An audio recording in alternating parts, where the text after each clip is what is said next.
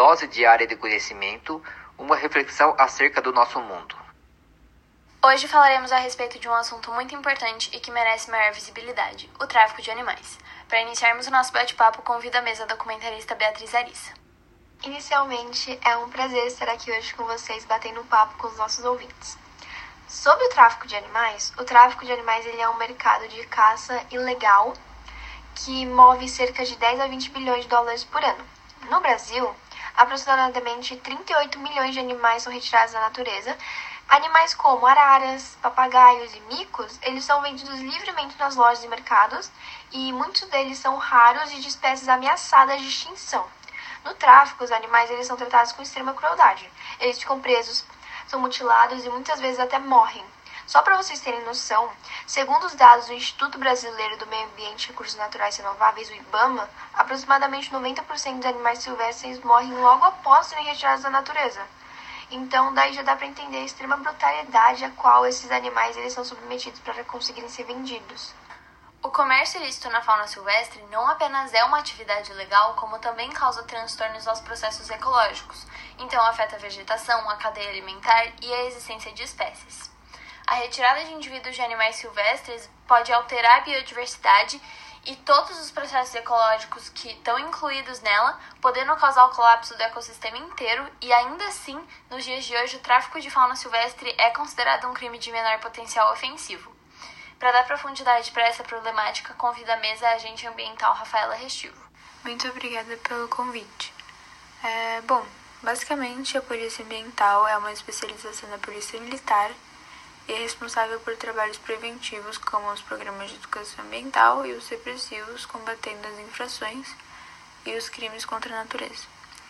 É, um grande exemplo que pode ser citado do tráfico dos animais silvestres foi a pandemia do novo coronavírus, que pode ter surgido por conta da comercialização desses animais na Ásia, que, tendo como exemplo, pode ser um morcego silvestre ou um pangolim.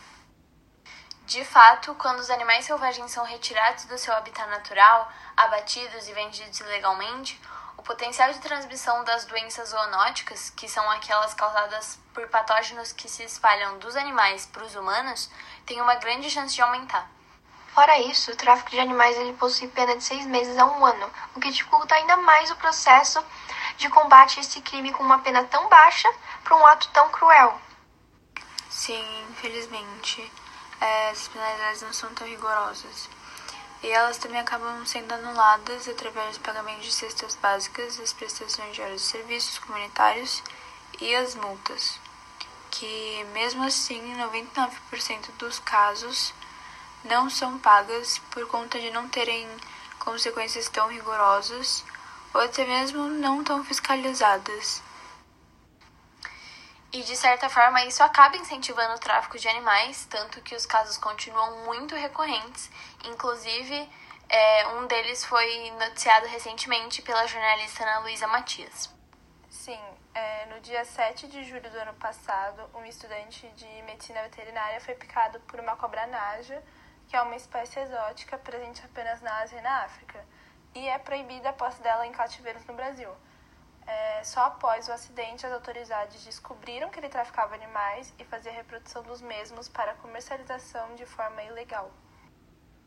Além dos animais que eram capturados para serem utilizados na reprodução, e sua cria posteriormente viver como animais de estimação, se ela sobrevivesse, existiam aqueles animais selvagens que eram utilizados para o consumo humano, porque muitas culturas ou pessoas curiosas comem consomem esse, essa carne é, de animais selvagens.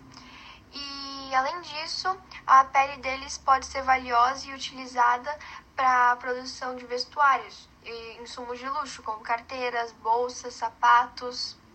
E além disso, muitas populações carentes elas veem o tráfico como uma forma de uma oportunidade para conseguirem dinheiro ou até mesmo comida, porque elas passam necessidade, então elas veem o comércio legal de animais como uma forma de sobrevivência.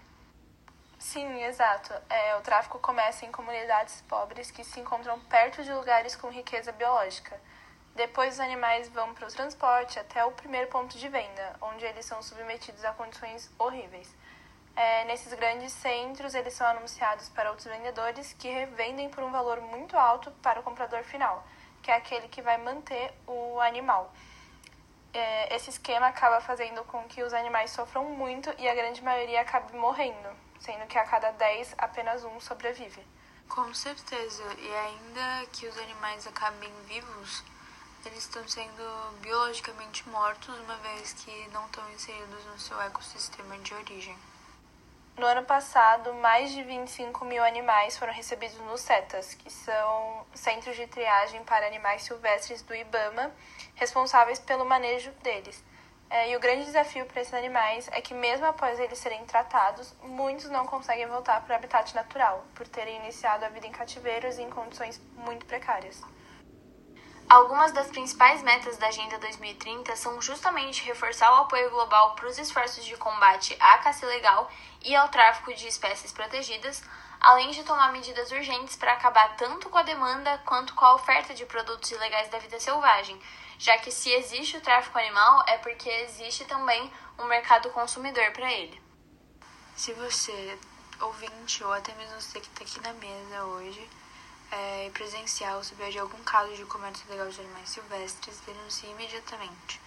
É, avise tanto a polícia quanto o IBAMA, porque esses animais silvestres não são bichos de estimação e devem sim ficar em seu habitat natural.